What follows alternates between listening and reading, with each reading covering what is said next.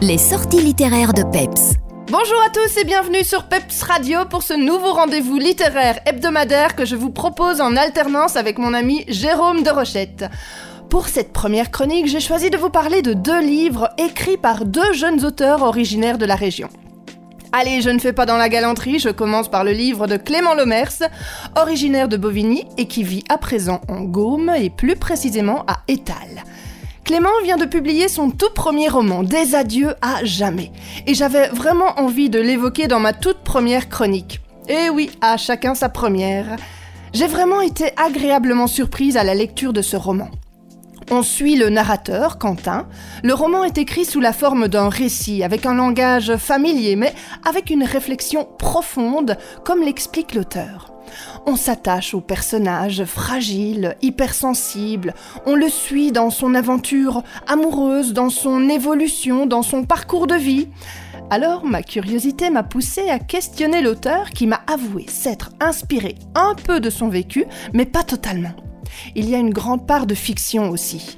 C'est une lecture fluide, ça se lit d'une traite et je pense que ça vaut vraiment la peine de soutenir de jeunes auteurs comme Clément. Retenez donc bien ce titre, Des adieux à jamais de Clément Lemers. Et l'auteur me parle même d'une suite à suivre donc. Et puis, pour cette première chronique, comme je vous le disais, j'avais envie de mettre en avant des jeunes auteurs de notre région. Une jeune femme cette fois, originaire de Vielsalm. Vous aurez certainement reconnu de qui je veux parler, d'Elodie Christophe bien entendu.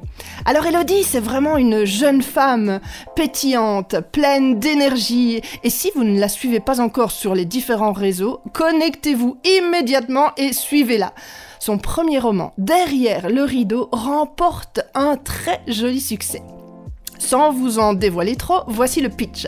Éléonore, 28 ans, revenue vivre avec son père à Strasbourg suite au décès de sa maman, est bien décidée à sortir son papa de son chagrin. La jeune femme travaille dans un salon de thé, mais rêve d'un tout autre avenir, de recettes euh, fait maison. Et puis, il y a ses rideaux, toujours fermés dans l'immeuble juste en face de son travail. Et surtout, ce jeune homme, troublant, qui semble en pincer pour elle, des ingrédients réunis pour vous faire passer un agréable et savoureux moment de lecture. Il va sans dire que la lecture du roman Derrière le rideau fait partie de ces lectures qui font du bien. Je ne vous en dis pas plus, Derrière le rideau est un premier roman très réussi. Élodie Christophe et Clément Lomers, deux jeunes de la région à suivre en lecture et sur les réseaux. Et moi je vous dis à très bientôt